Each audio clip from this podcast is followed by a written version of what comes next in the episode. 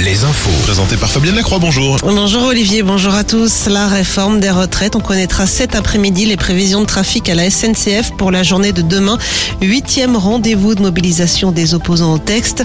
En attendant, le ramassage des poubelles est toujours suspendu à Angers et à Nantes. Nantes où des blocages ont fortement perturbé la circulation ce matin sur le périphérique, notamment dans le secteur de l'aéroport. Dans les ports, coup d'envoi ce mardi de trois jours de perturbation avec une journée port mort jeudi. En Touraine, le site de stockage de gaz Storangy de Serré-la-Ronde lui est encore bloqué ce mardi.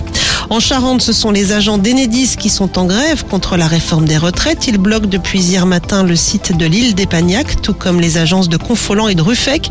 Celles de Cognac et de Barbezieux doivent entrer dans le mouvement aujourd'hui. Les interventions d'urgence sont assurées, mais pas les rendez-vous programmés.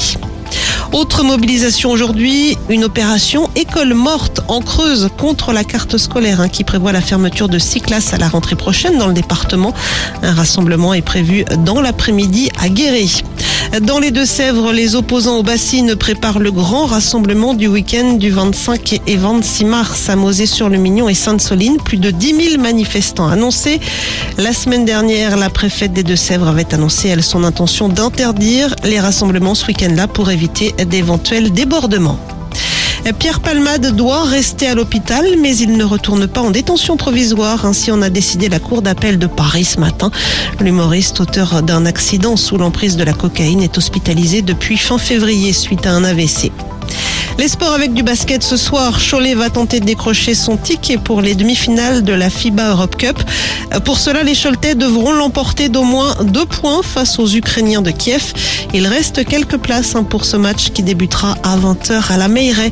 Et puis à suivre également, toujours en basket, une nouvelle journée de championnat en National 1. Poitiers, Chaland, Lorient, Rennes et Tours jouent à l'extérieur.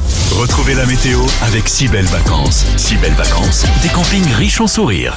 Et toujours des rafales de vent hein, ce midi sur la pointe bretonne et la côte atlantique notamment. Ça souffle également dans les terres avec des rafales à 75 km heure encore à Château.